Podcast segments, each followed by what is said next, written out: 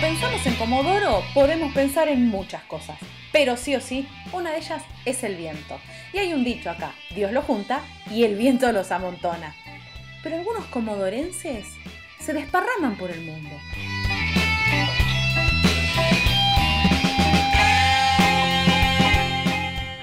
Yo soy Rocío Barquín y en este podcast de ADN Sur vamos a charlar con comodorenses por el mundo. En este episodio de Comodorenses por el Mundo vamos a conocer a Matías. Matías, ¿estás ahí? ¿Estás del otro lado? Hola, Rocío, ¿cómo andás? Bien, Matías, decime, ¿dónde estás? En Frankfurt, eh, Alemania. Eh, para que te des una idea, queda como a cuatro horas más o menos de Berlín. Estás en Alemania. Eh, ¿Qué hora, eh, no, ¿qué, ¿Cuántas horas tenemos de diferencia con Alemania? ¿Cuatro? ¿Cinco? Cinco, cinco horas. ¿Y hace cuánto que estás viviendo en Alemania? ¿Siempre viviste en Frankfurt o te fuiste de Comodoro a otro lugar? Me fui a los 23 años, 22, 23 años, y me fui a vivir primero a Buenos Aires. Estuve ahí eh, más o menos como cinco años eh, y después ahí sí ya me vine para acá, para Alemania. Estoy acá hace cinco meses, hace muy poquito recién. ¿A Buenos Aires te fuiste a estudiar o te fuiste a buscar alguna otra cosa? Eh, las dos cosas. eh, sí, me fui a, a, a, buscar otras cosas y también eh, a estudiar y también como a eh, poder descubrirme y conocerme también un poco lejos ¿no? de, de, de Comodoro. O sea que tu movimiento de Comodoro fue una búsqueda personal, si se quiere. ¿Y el movimiento Exacto, que te sí. llevó a Alemania, cómo fue? ¿Cómo fue hacer el clic? Porque de decir, me voy a Buenos Aires, que es mi país, hablan mi idioma, es mi cultura, digamos, es un quiebre con el lugar donde uno nace, pero no pareciera que fuera tan así áspero como decir, me voy a Alemania. ¿Cómo fue ese clic? ¿Cómo lo decidiste? Pero sí, yo estoy de. No fue muy fácil, digamos, tomar la decisión, pero yo estoy de novio hace un poco más de dos años con un alemán. Eh, y sí, nos conocimos en Buenos Aires y mientras tanto sí íbamos pensando eh, cómo iba a ser más adelante la relación, si vivir en Argentina, si vivir en Alemania y eh, como siempre estaba en nuestras cabezas eso. Eh, y bueno, hasta que en un momento dijimos, bueno, Alemania eh, por ahora es la mejor opción. Eh, y dijimos, bueno, vamos, hagamos, hagamos esto. Y te fuiste hace cinco meses, viajaste en plena pandemia. Viajé en plena pandemia, fue la verdad que un viaje bastante inusual, muy raro. Eh, parecía como el fin del mundo porque todos con barbijos y esas cosas en el montón de, de, de, precauciones en el avión, parecía, fue muy, muy extraño. ¿Vos ya habías hecho viajes internacionales o tu primera experiencia así en un avión y en un aeropuerto súper grande fue tipo apocalipsis? No, no, yo ya había, había ido acá en diciembre, invierno también, para más o menos conocer, a ver si eh, realmente me gustaba Frankfurt, o si me gustaba Berlín, o si me gustaba más España, y como para conocer. Y así que no, no fue la primera vez. Ah, bueno. O sea que tuviste un viaje anterior de recorrida. Y es en esa primera impresión que estuviste de Frankfurt, ¿qué dijiste? Sí, me gusta, me quedo acá. ¿O tenías dudas? Eh, no, llegué y dije, es hermoso, me quiero quedar acá. me siento también, me sentí muy cómodo cuando vine de vacaciones, me sentí muy querido, muy contento, así que eh, y dije, sí, quiero, quiero vivir acá y me gusta. Y, y ¿Tu, no, sí. ¿Tu novio es de ahí o decidieron Frankfurt porque era una ciudad que le gusta a los dos y él vivía en otro lado? No, él nació acá, nació acá, así que pasó toda su infancia y adolescencia eh, acá en Frankfurt. Eh, así que la conoce muy bien todo. Y, y Y de la impresión que te dieron en las vacaciones, en esa que fuiste dijiste, sí, es una ciudad hermosa, me encanta, me trataron re bien, como decimos, me quiero quedar acá. a la impresión que fuiste desarrollando cuando ya te quedaste a vivir ahí, cuando ya pasaron más de los 15, 20 días que uno tiene de vacaciones, que tiene ese enamoramiento por el lugar, ya ahora los cinco meses. ¿Cómo es tu impresión? Eh, bueno, eh, Frankfurt es una ciudad eh, chica, digamos. Uno por ahí piensa que es grande, pero es bastante chica, tiene 700.000 habitantes, no es muy grande. Eh, y ahora sí siento que es, cuando yo llegué dije, wow, es inmenso, es muy grande, pero ahora ya pasé un par de meses digo, uff, es muy chica. Eh, pero también la hace, la hace. Sigo pensando lo mismo, son increíblemente, me, o sea, me encanta compartir tiempo con las personas en, en donde vivo, ¿no? uno tiene por ahí la idea de que eh, los alemanes, por ahí por cómo suena el, idioma, uno siempre tiene algún que otro preconcepto, suena como muy duro, muy rígido, y uno tiene esa idea de que son fríos así, que te mantienen a la distancia, que son algo rudos, si se quiere. ¿Cómo son los alemanes? Por lo menos lo que vos te cruzaste. Sí, claro, sí, sí, tenés razón que por ahí siempre generamos como algo en mente sin por ahí conocerlo eh, claramente.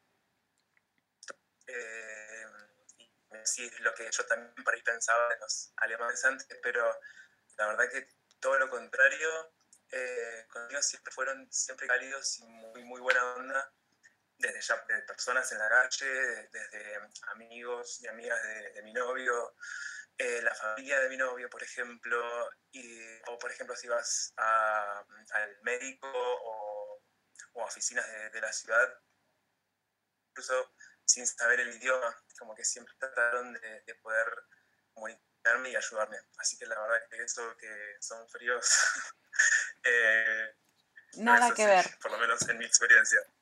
Eso no es así. Y en cuanto a la manera de vos decís, bueno, que tuviste buena aceptación, que te, digamos, fueron todos muy agradables, eh, pero cuando vos tenés que conocer a alguien, no que ya es conocido, sino conocer a alguien nuevo, poner en otro ámbito en el que te moves, digamos, son reticentes, son abiertos, ¿cómo? O sea, es fácil vincularse con, con alguien en, no sé, por ejemplo, en un ambiente de trabajo o algo así, o tienden a ser por ahí un, poner un poco más de distancia. Eh, yo creo que al principio sí ponen un poco de distancia porque quieren como eh, conocerte antes de de poder confiar. Entonces, que también es algo lógico, ¿no? Es súper entendible. Capaz en Argentina es como, te conocí eh, un día y ya son eh, amigos y abrazan esas cosas. Y acá es como, bueno, es un poco más de distancia, pero para poder conocerte y, ganarse la confianza, ¿no? Eh, para mí el idioma también es algo como que si no sabes alemán es un poco más difícil también poder involucrarte ¿no? en la sociedad y ser como parte de... Eh, por suerte acá todos hablan alemán, eh, inglés, perdón, y te puedes comunicar, ya tengo un lío con los idiomas en la cabeza. Pero me imagino que estás aprendiendo alemán. Sí, sí, sí, sí, estoy aprendiendo alemán eh, con una amiga de, de mi novio, que ella me da clases particulares una vez por semana hasta que empiece la escuela de idiomas. Em, así que más o menos algo puedo... algo, algo podés enganchar. ¿Y estás haciendo algo? Algo sí, sí. Estás, estás digamos, eh, planificando hacer algo tipo, no sé, estudiar ahí alguna cosa o trabajar? ¿Cómo es tu día a día? Yo ahora estoy trabajando en un bar eh, de cervecería artesanal, que justamente no es muy común acá la cerveza artesanal, la que es tirada, digamos. Em, eh, acá es muy común la cerveza en porrón, digamos. Envasada. En botella. Envasada, claro. Vos vas al kiosco y tenés más de 50, 80 eh, tipos de cervezas. es una locura.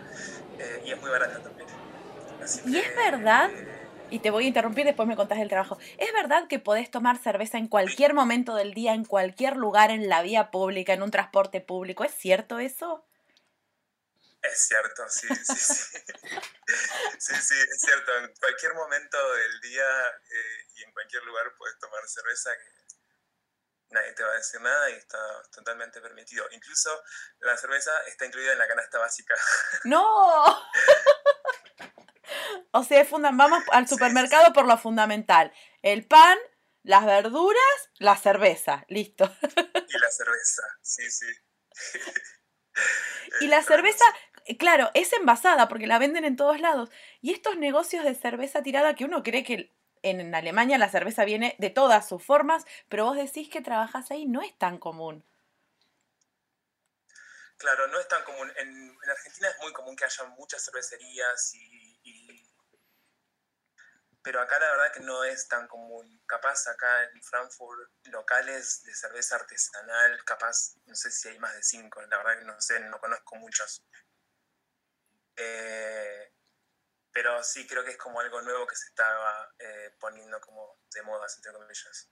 Y el tema de encontrar trabajo, o digamos, ¿es sencillo o cuando uno es extranjero tienen muchas, muchas vueltas? ¿Cómo, es esa situación? Como te dije antes, por suerte acá todo el mundo habla inglés, así que si sabes inglés eh, ya es algo a favor yo cuando llegué no sabía mucho inglés, así que me costó un poco, o sea, yo ahora estoy aprendiendo inglés y alemán, como las dos al mismo tiempo. Eh, así que para mí me costó un poco. Em, pero la verdad que si sabes un poco de inglés, eh, es un poco más fácil encontrar trabajo. Igual ahora, justamente con la pandemia, todo es especial y es un poco más raro todo, ¿no? Y por la cuestión, em. la cuestión legal, más bien te preguntaba. Em, digo, ¿hay posibilidad de tener trabajos temporarios o uno tiene que tener cierto papel que lo habilite? Viste que no, no, es fácil este, encontrar trabajo de manera legal. Claro, tenés que tener, para trabajar tenés que tener una visa o una residencia. Y eso ya te habilita a trabajar legalmente, ¿no? Claro. Claramente hay trabajos en negro como en Argentina.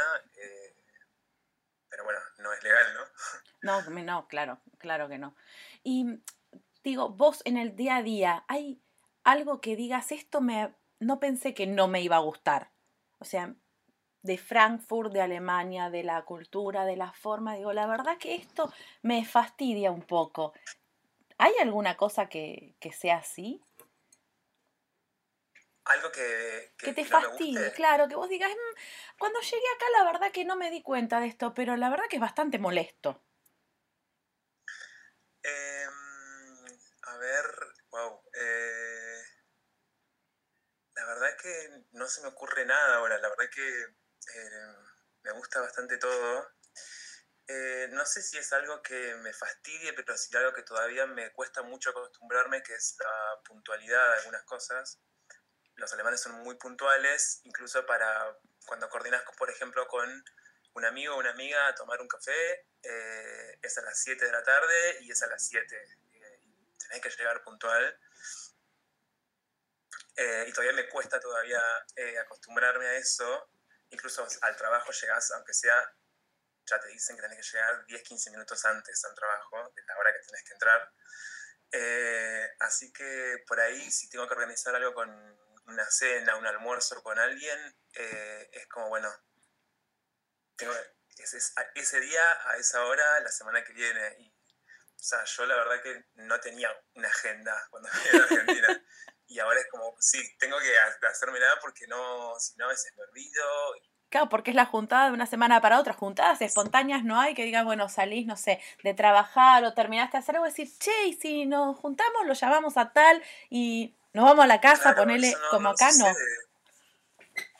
Que las juntadas son en restaurantes, en bares. A casa, voy a tomar un café o unos mates. No, no sucede. ¿Te llevaste el mate? Em, sí, me traje mate, me traje mate. Eh, cada tanto tomamos, no tomamos todos los días, porque no hay bastante hierba. Tenemos que ir a comprar y es un poco cara acá. Pero también lo tomamos porque como es un, como un acto más de, algo social, digamos, y para, para el COVID es muy difícil poder compartir. Claro. Así que nada, tomamos café que también es muy rico.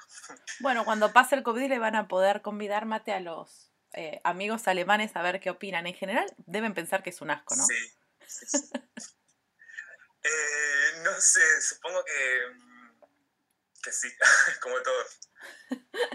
Sí, es una costumbre bastante, bastante rara, bastante nuestra, por supuesto, pero tiene algo que, bueno, está prohibido ahora por épocas de COVID, como vos decís, este, tomar mate, todos con matecitos individuales. Volviendo por ahí un poco al tema de, del día a día, ¿qué es eso que te fascinó cuando llegaste y dijiste, wow, esto es increíble y todavía te sigue pareciendo maravilloso? Em, bueno, yo vivo en el centro de, la estación de tren de Frankfurt, una de las más grandes casi de Europa. Em, y Frankfurt es la ciudad eh, donde está eh, toda la parte financiera, ¿no? Entonces, en, acá en el centro hay muchos edificios muy altos, muy, muy altos, como un skyline se forma en la noche. A veces yo vuelvo a mi casa a la noche, miro tipo para arriba y es tipo un lleno de luces. Y la verdad que eso todavía me sigue como impresionando un poco. Eh, y sí, de una forma me, fascina eso. Y respecto a las cosas que uno extraña de. Porque vos tomaste la decisión de, de, irte, digamos, buscando tu proyecto de vida con tu novio. Tienen proyectado algo a futuro.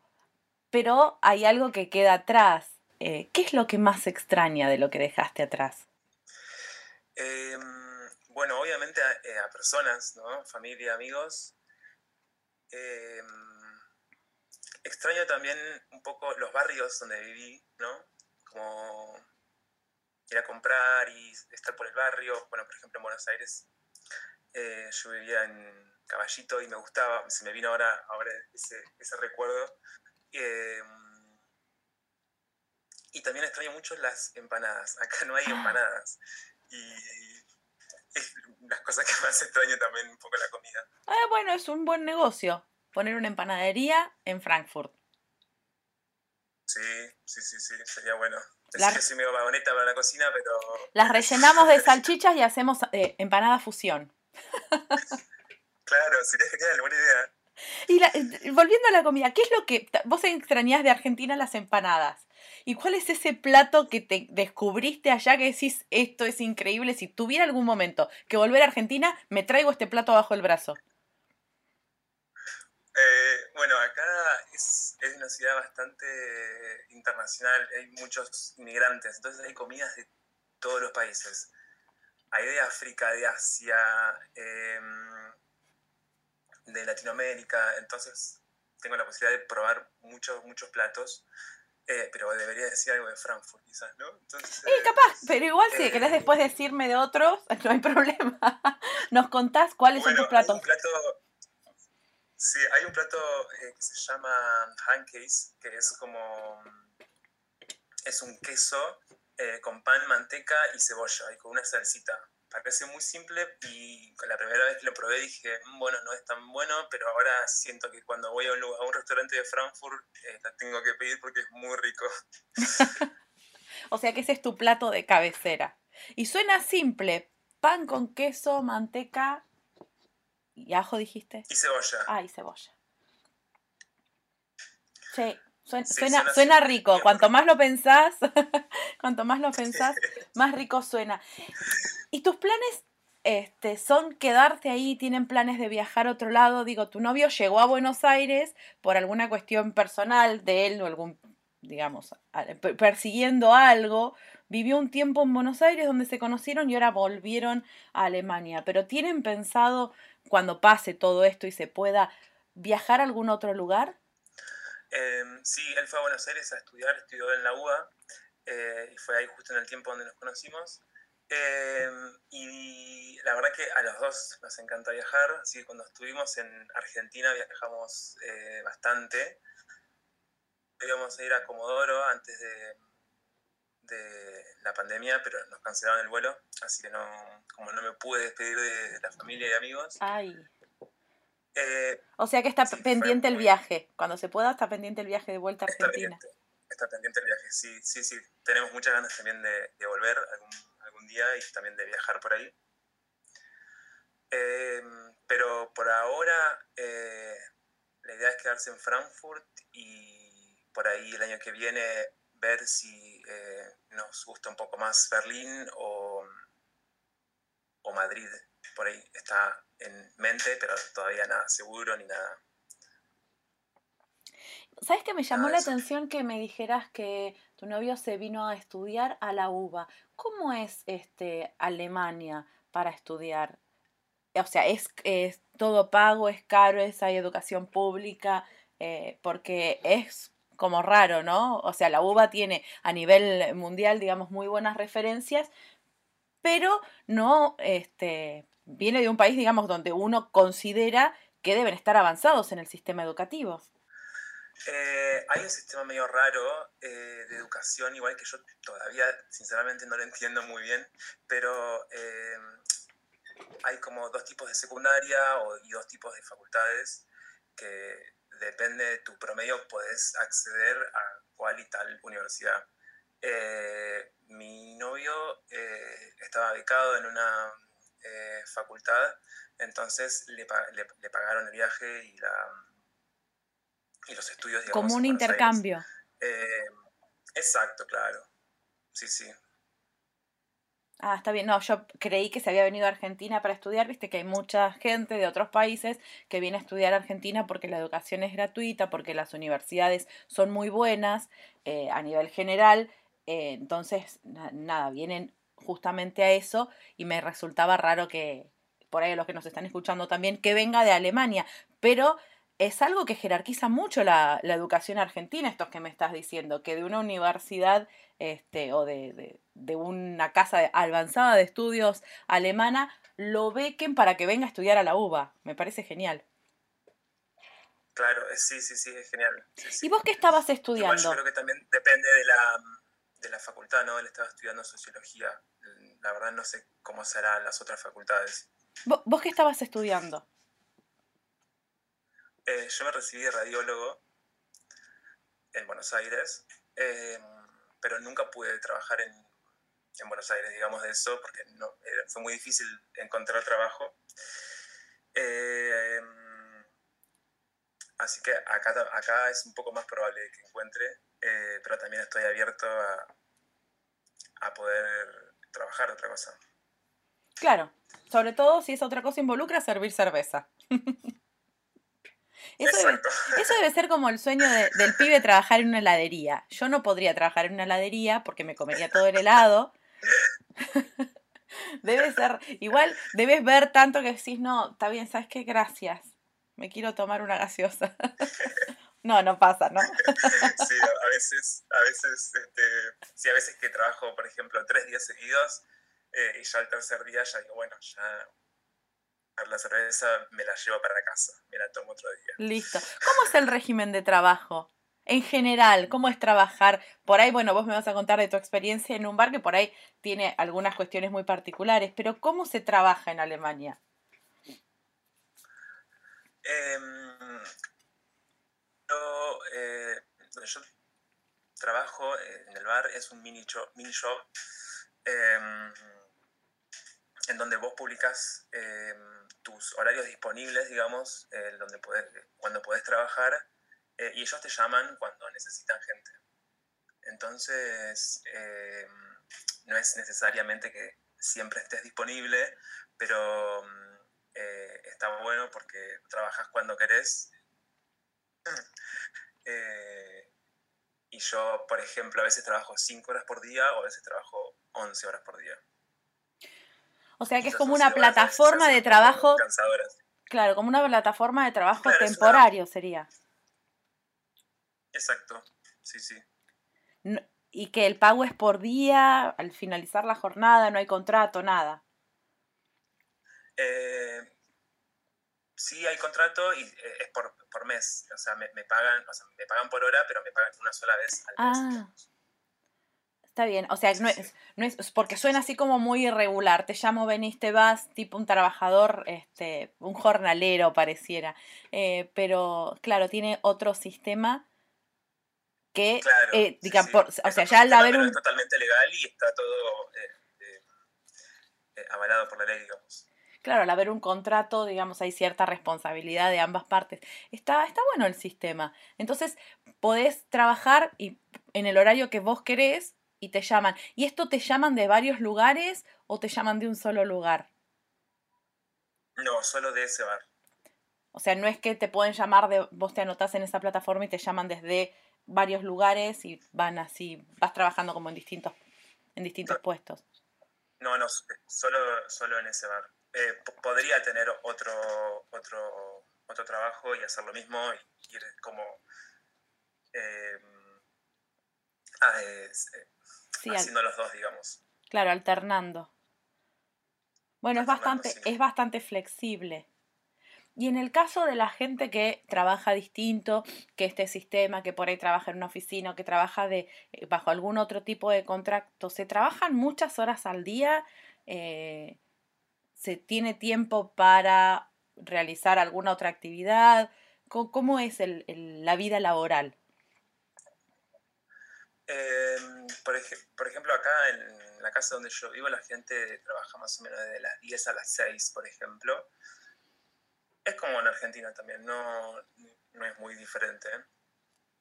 Y el nivel, em, el nivel salarial, el nivel de vida, porque por ahí es caro Alemania, ponele, la verdad no lo sé, pero quizás los sueldos permiten mantener un buen nivel de vida. ¿Cómo es el sueldo promedio en relación al costo? Eh, bueno, el sueldo mínimo acá es 10 eh, euros la hora. Eso es lo mínimo que te pueden pagar. Em, y si vos ganas más de 450 euros, ya pagas impuestos, pagas un 30% de tu sueldo. O sea que acá también se pagan mucho impuestos. Muchísimo, un 30%. Em, es muchísimo, sí, sí. Em, y Frankfurt es una de las ciudades más caras para alquilar de, de casi de todo el mundo. Eh, obviamente es un promedio, ¿no? así que para si tenés que alquilar es bastante, bastante difícil. Pero si vos ganaras, si vos ganaras 440 euros, cosa que no tengas que pagar los impuestos, digamos, podés vivir bien, tranquilo, alquilar, no sé, salir a comer afuera, tener alguna actividad recreativa, ahorrar para las vacaciones, o estás viviendo al límite. Y en ese caso sí estarías como viviendo al límite porque un alquiler mínimo te sale 400 euros al mes. Entonces... Eh, claro, vivirías en la calle. Un poco más. sí, sí, sí. Eh, pero sí, como te iba a contar, eh, nosotros vivimos en un proyecto de casa, eh, que esa es una de las cosas que también cuando yo llegué acá a Alemania me pareció impresionante. por lo menos no lo escuché en Argentina, ni en Comodoro, ni en Buenos Aires. Un proyecto de casa, como acá en Frankfurt son muy caras los alquileres, lo que se hace con esto es em, comprar una casa eh, para poder sacarla del, mercado, digamos, y que quede para la gente, para que, para que viva, ¿no? Y además, para poder vivir de una forma diferente, un poco más eh, solidaria y accesible. perdón, ¿y quién, quién compra la casa? ¿El Estado? No, no, o sea, vos te juntás con un grupo de gente ah. eh, y a través de un sindicato de vivienda pedís un préstamo y compras la casa. O sea que sería como una vivienda compartida que vos este, te asociás con personas que conoces o no. ¿Se conocen? Sí, eh, sí, sí, sí, sí, algunos se conocen, pero lo principal es que compartas eh, los mismos ideales y las mismas eh, formas de, vivir, ¿no? colectivamente y, de forma solidaria. Claro, es, me, me dejaste pensando, está, está bárbaro porque es Vos, es la posibilidad que vos tenés de comprar una casa, no pagás alquiler sobre eso, la compartís la vivienda con otras personas. Me imagino que debe ser una casa bastante grande. ¿Con cuántas personas viven ustedes entonces? Sí, es bastante grande la casa. Nosotros somos 42. Es muy, muy grande la casa y sí pagamos alquiler. Eh, y el alquiler es escalonado, digamos. vos pagas el alquiler depende a tu sueldo. El que gana más sueldo paga más y el que tiene menos plata paga menos. Es como una forma de vivir un poco más eh, solidaria. Claro, y que llegue, y que todos puedan. La verdad que eso no, no había escuchado. Y que todos puedan y que todos tengan la posibilidad. De que todos tengan la posibilidad de vivir en un lugar eh, en el centro de la ciudad, digamos. Y después está en ustedes que se lleven bien. Sigue impresionando. Sí, la verdad que es algo bastante, bastante inusual, yo no lo había escuchado. Quizás alguno de nuestros oyentes dice, no, sí, esto también pasa en este otro lado, que nos lo comente, por favor, porque la verdad que yo no lo había escuchado, sobre todo tan organizado. Sí que, bueno, te juntás con algunos amigos y comparten el alquiler y bueno, eso sí, pero ya que esté tan organizado, como vos decís, con un sindicato, eh, digamos, para comprar la vivienda, era, es, es algo bastante en regla, ¿no? Da la sensación de que todo pasa muy por lo, por lo legal, por lo formal. Claro, sí, sí, sí, sí. Eh, y además, eh, acá dentro de la casa tenemos como asambleas plenarios dos veces por mes y tomamos decisiones en conjunto, ¿no? Em, o sea, ninguna voz es, o sea, si la mayoría eh, decide hacer algo, y una minoría dice yo no estoy de acuerdo con esto, también se toma en cuenta, sino no es como que lo que dice la mayoría se hace, sino todas las voces en la casa importan. Qué loco.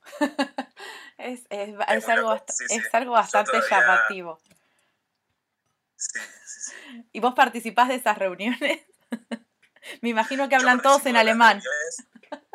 Ah, sí, hablan todos en alemán, eh, pero cada asamblea hay una persona que me traduce eh, cómo se organiza y, cada, asamblea eh, hay una persona que es responsable en, que, yo, en que yo entienda.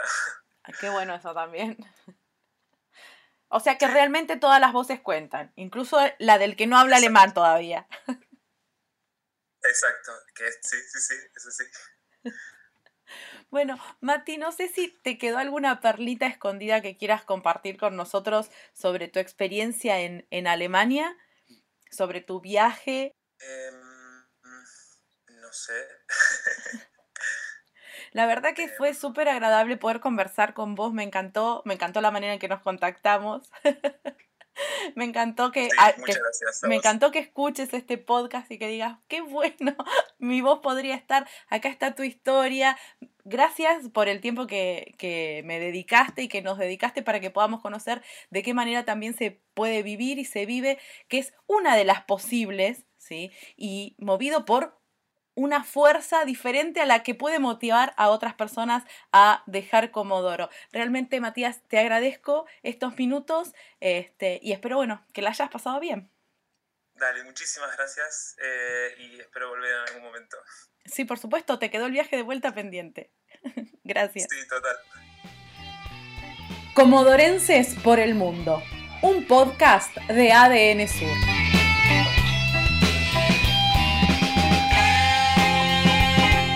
Mi nombre es Rocío Barquín y la próxima semana vamos a conocer la historia de otro comodorense por el mundo.